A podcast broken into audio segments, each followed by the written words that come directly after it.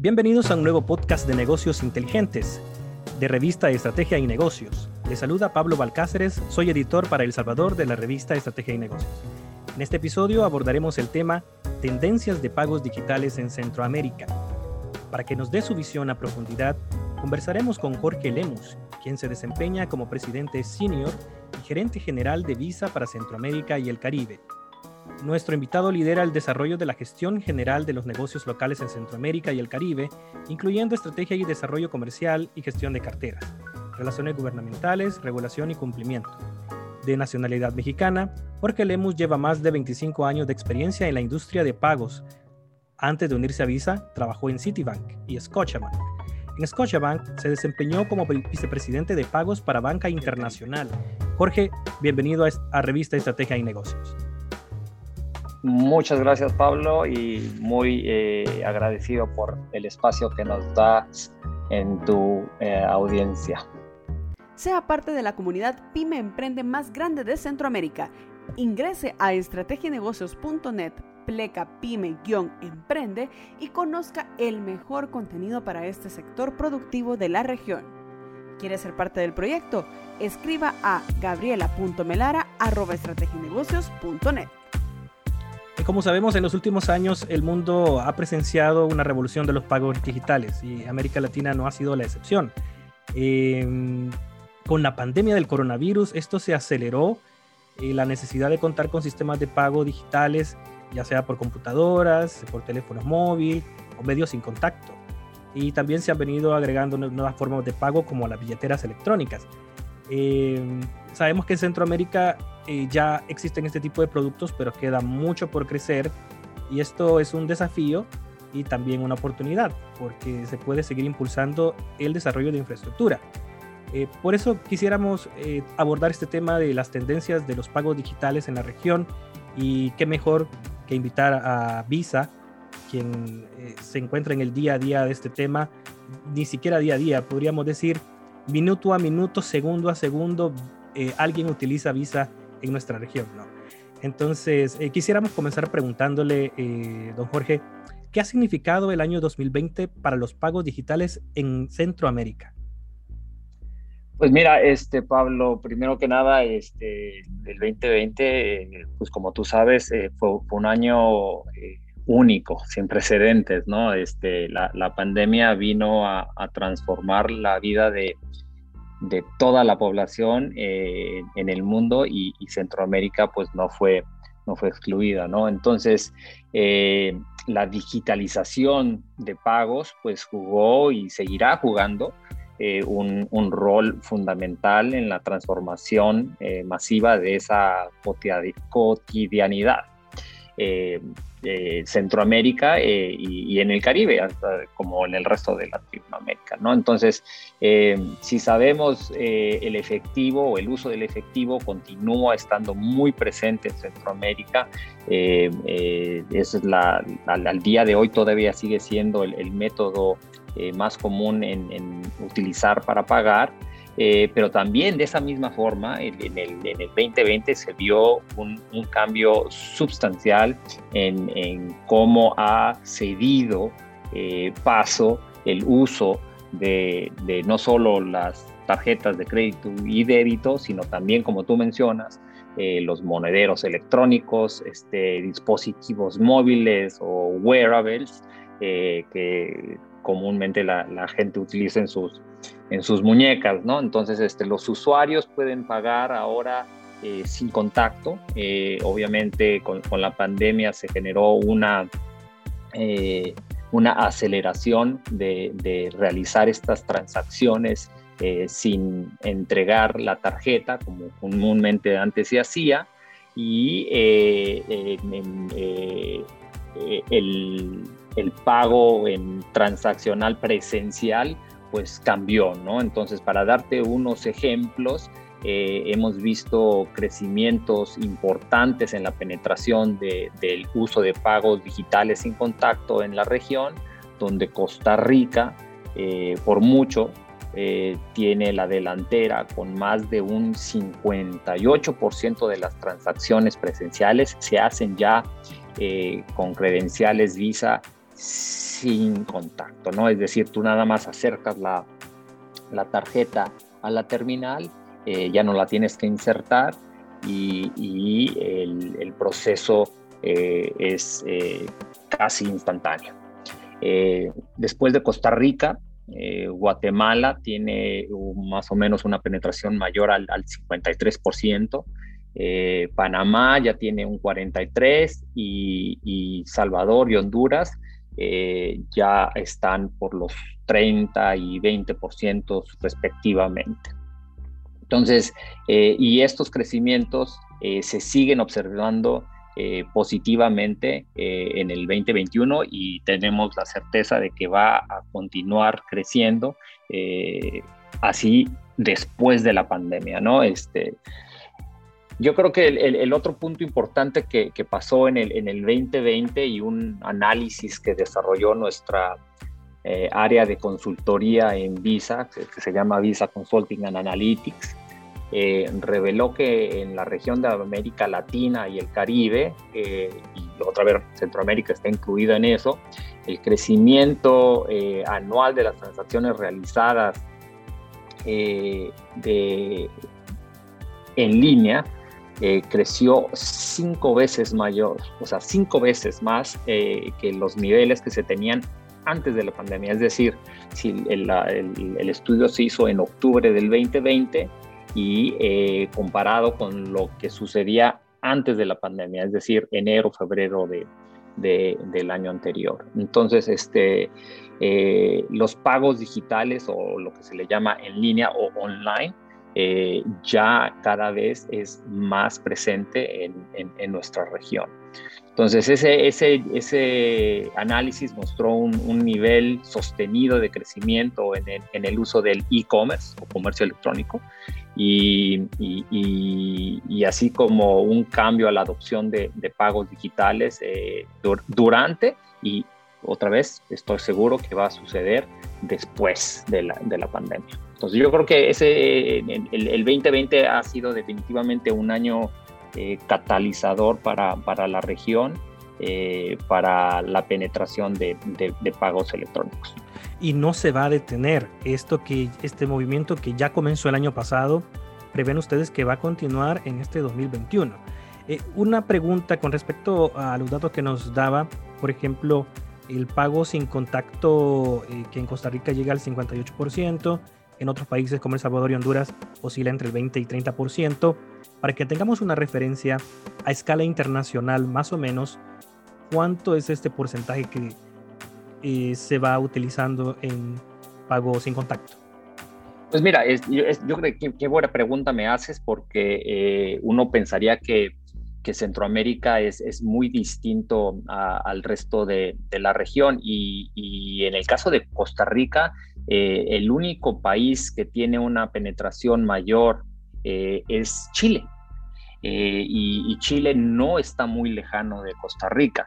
Costa Rica está en cinco, las cifras que te estoy proporcionando, este, al, mismo periodo, Chile estaba en un 60% y Costa Rica está en un 58%. a nivel global, eh, la penetración de, de, pagos sin contacto. Eh, por mucho liderazgo lo tiene Australia, donde ya ahí pues, los niveles son mucho mayores. Este, estamos hablando de un 98% de penetración, ya casi la totalidad de las transacciones presenciales se hacen con la tecnología sin contacto. Pero eh, la región que está teniendo el mayor crecimiento al día de hoy es, eh, es Latinoamérica. ¿Y cuáles van a ser las principales tendencias para este 2021?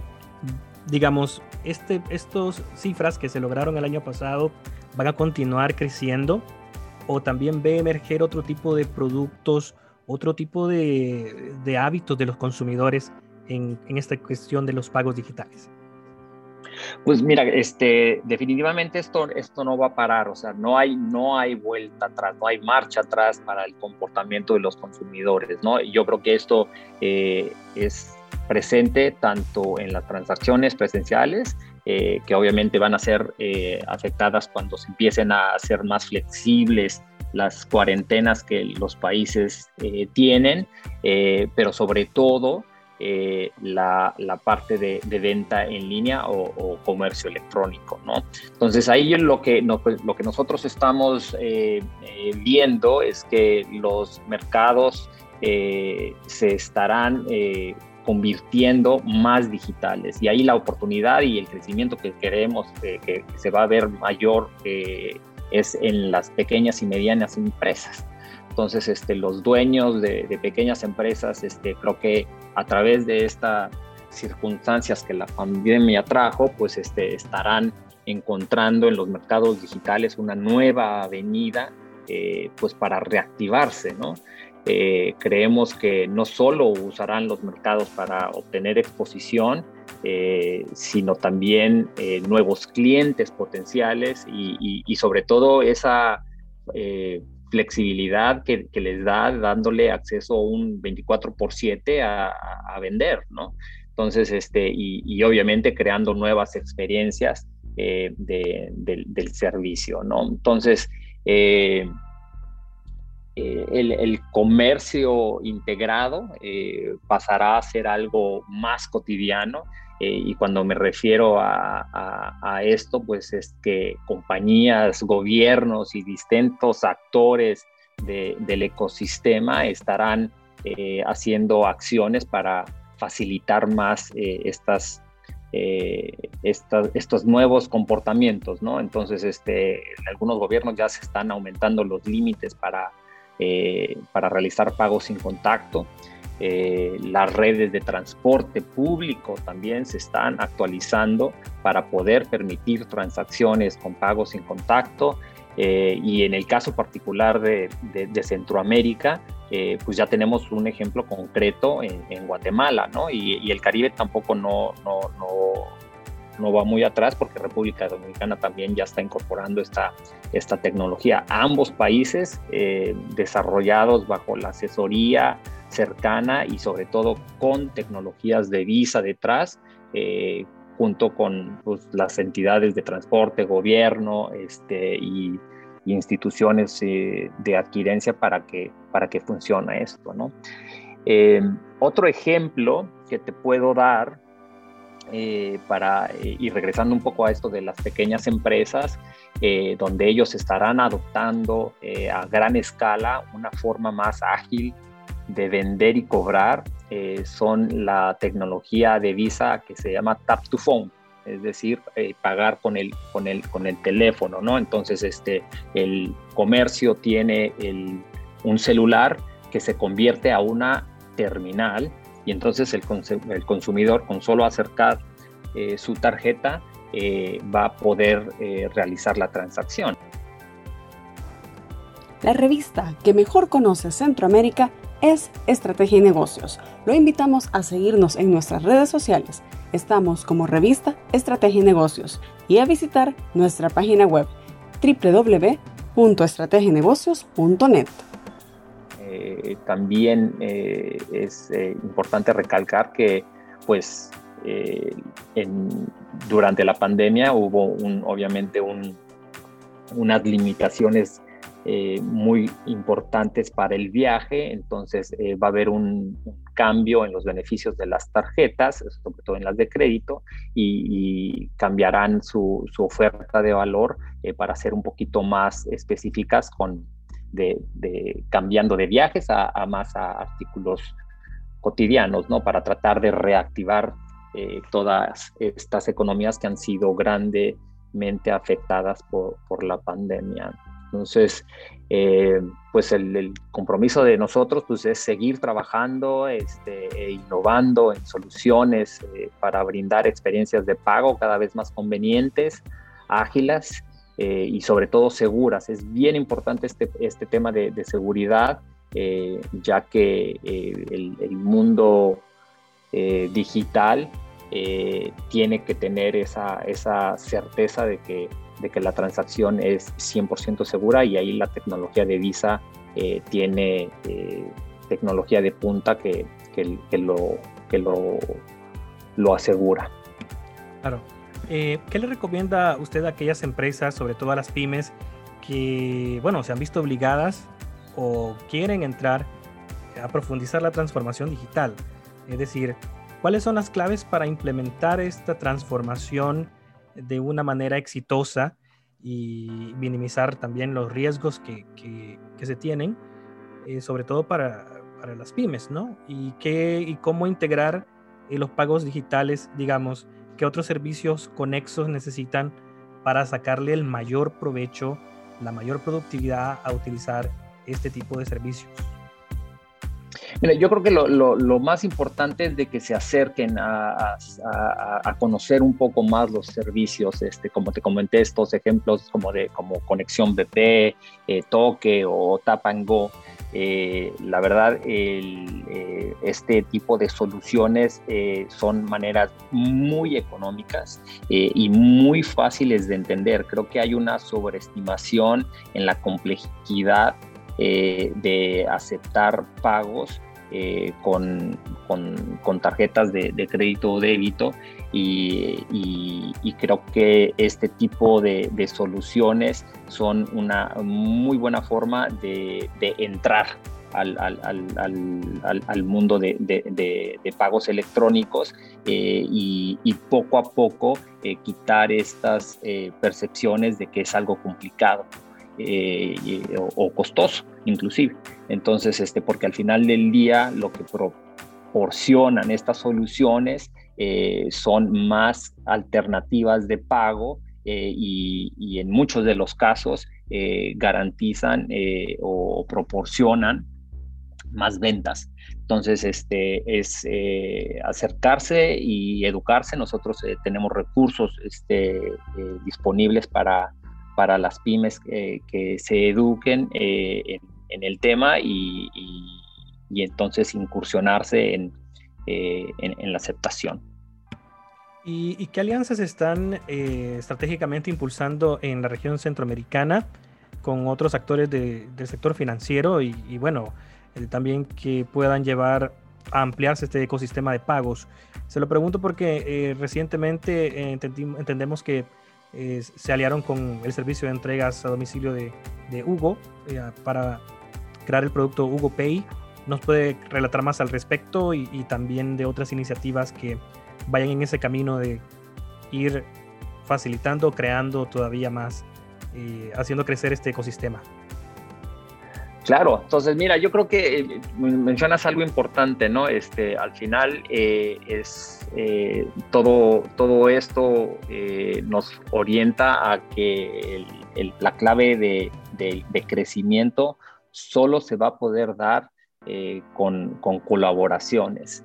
Y, ha habido muchísimas, muchísimos ejemplos que, que hemos tenido durante este último año eh, para, eh, en conjunto eh, con, con, las fintechs, bancos emisores y adquirentes, apoyar soluciones de pago digitales que ofrezcan múltiples opciones para los consumidores este, con, dispositivos móviles, wearables o, plataformas en, de, venta en línea o, pagos sin contacto, ¿no? Entonces, para darte unos, y, otra vez, no es solo limitativo a, a, fintechs, eh, y, con eso me refiero que inclusive también eh, eh, colaboración con el sector público, ¿no? Entonces, por ejemplo, en el caso de Guatemala, durante la pandemia, se trabajó con, con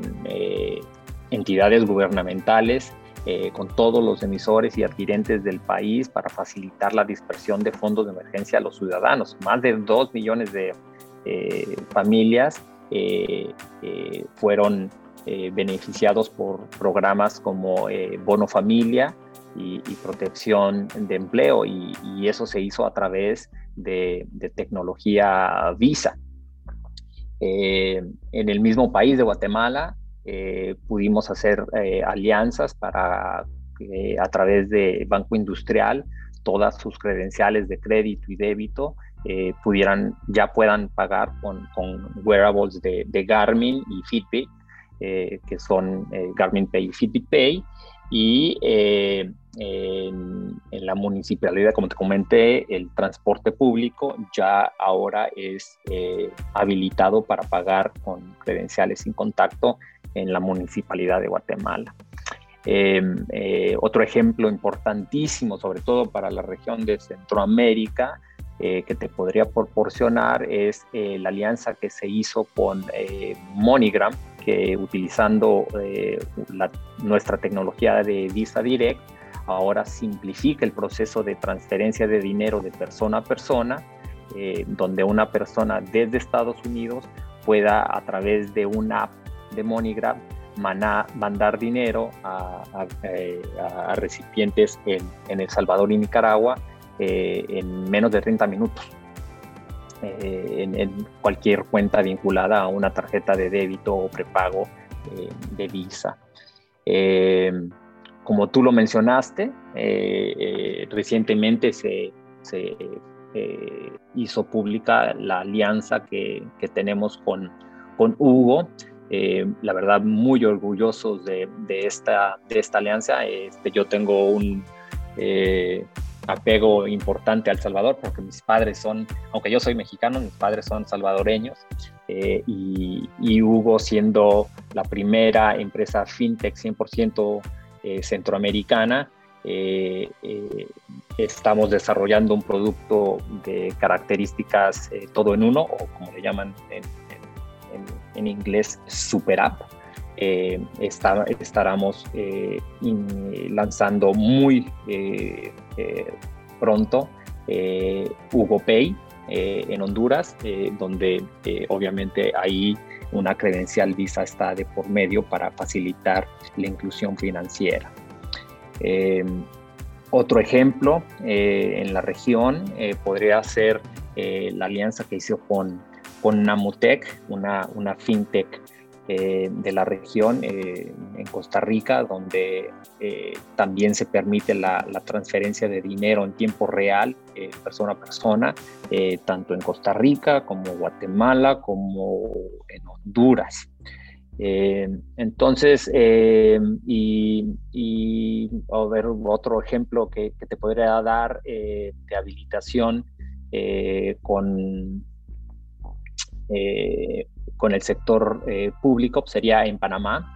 Eh, se hizo una implementación de, pagos en línea o online de todos los servicios públicos, tanto del agua, caja de seguro social y agencias de gobierno, donde antes solo aceptaban pagos presenciales en oficinas y en algunos casos este, con cheque. Entonces, este, pues imagínate eh, estar realizando estos pagos de servicios eh, en medio de la pandemia, pues este, era algo eh, pues muy riesgoso para la población. ¿no? Entonces, la verdad, el, el, trabajo que se realizó el año pasado para habilitar estos servicios, pues tuvo un, un beneficio inmediato para la, para la población.